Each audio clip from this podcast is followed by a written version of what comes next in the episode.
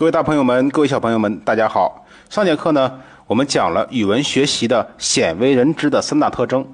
那么我们了解了三大特征啊，我们的语文就马上优秀了吗？肯定还是不够的。那么影响我们中小学生语文是否优秀的一个重要因素啊，在于我们家长。那么大家听了之后呢，就会奇怪了，说为什么语文是否优秀不在于学生，而在于家长呢？我们看啊。一个学生啊，在不同的学习阶段，他的学习特征是不一样的。于是呢，对我们的家长要求也不同。在小学阶段啊，孩子完全是被动学习。那么什么是被动学习啊？就是你家长告诉他学什么，他就学什么；老师告诉他学什么，他就学什么。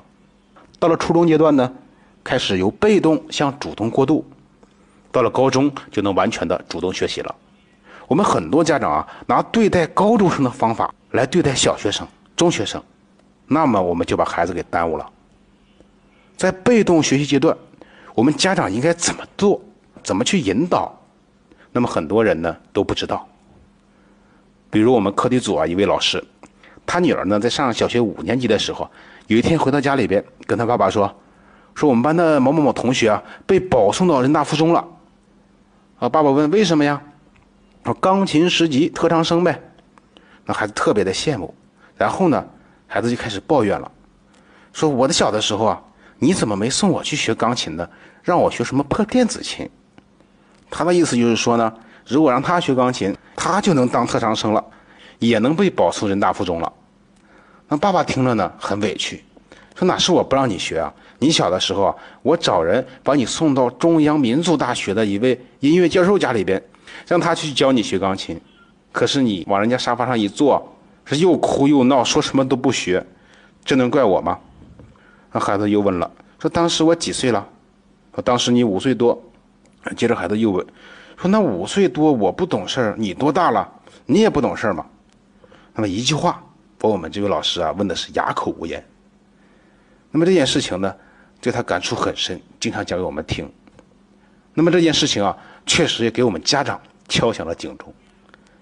那么孩子在上小学、上初中阶段，是处于被动和半被动的不懂事的一个阶段。那么我们作为家长呢，要有正确的认识和引导，非常的重要。所以说呢，先有优秀的家长，后有优秀的学生。很多家长说，我学历低，我文化水平不够，那么怎么成为优秀的家长呢？那么我想告诉大家。做一位优秀的家长，和学历、学文化水平都没有什么关系。最重要的是，我们要有牺牲精神。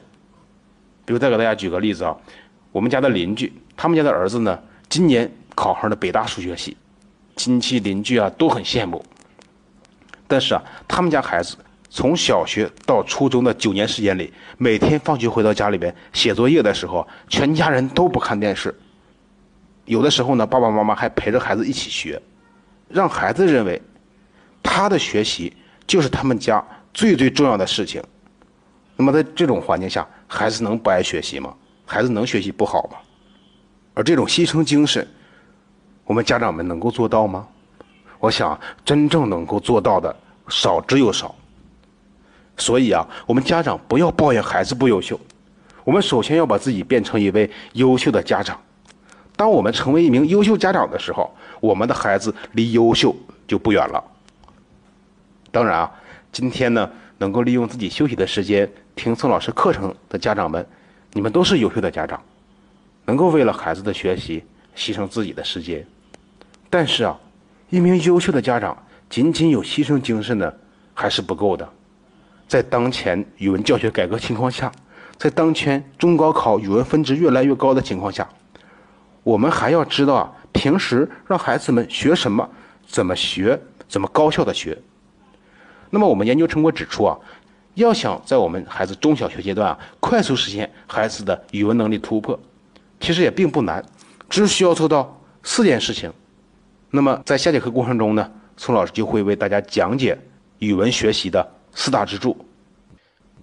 那么很多听了宋老师的课程的朋友们呀。都非常认可宋老师所讲的学好语文的方法，并主动的呢分享给了家里有学生的亲戚、同事、朋友，还有很多家长呢，把宋老师的课程分享到了孩子的班级群里边，分享给其他的同学、其他的家长，并得到了家长和老师们的很好的反馈。那么宋老师在此表示感谢。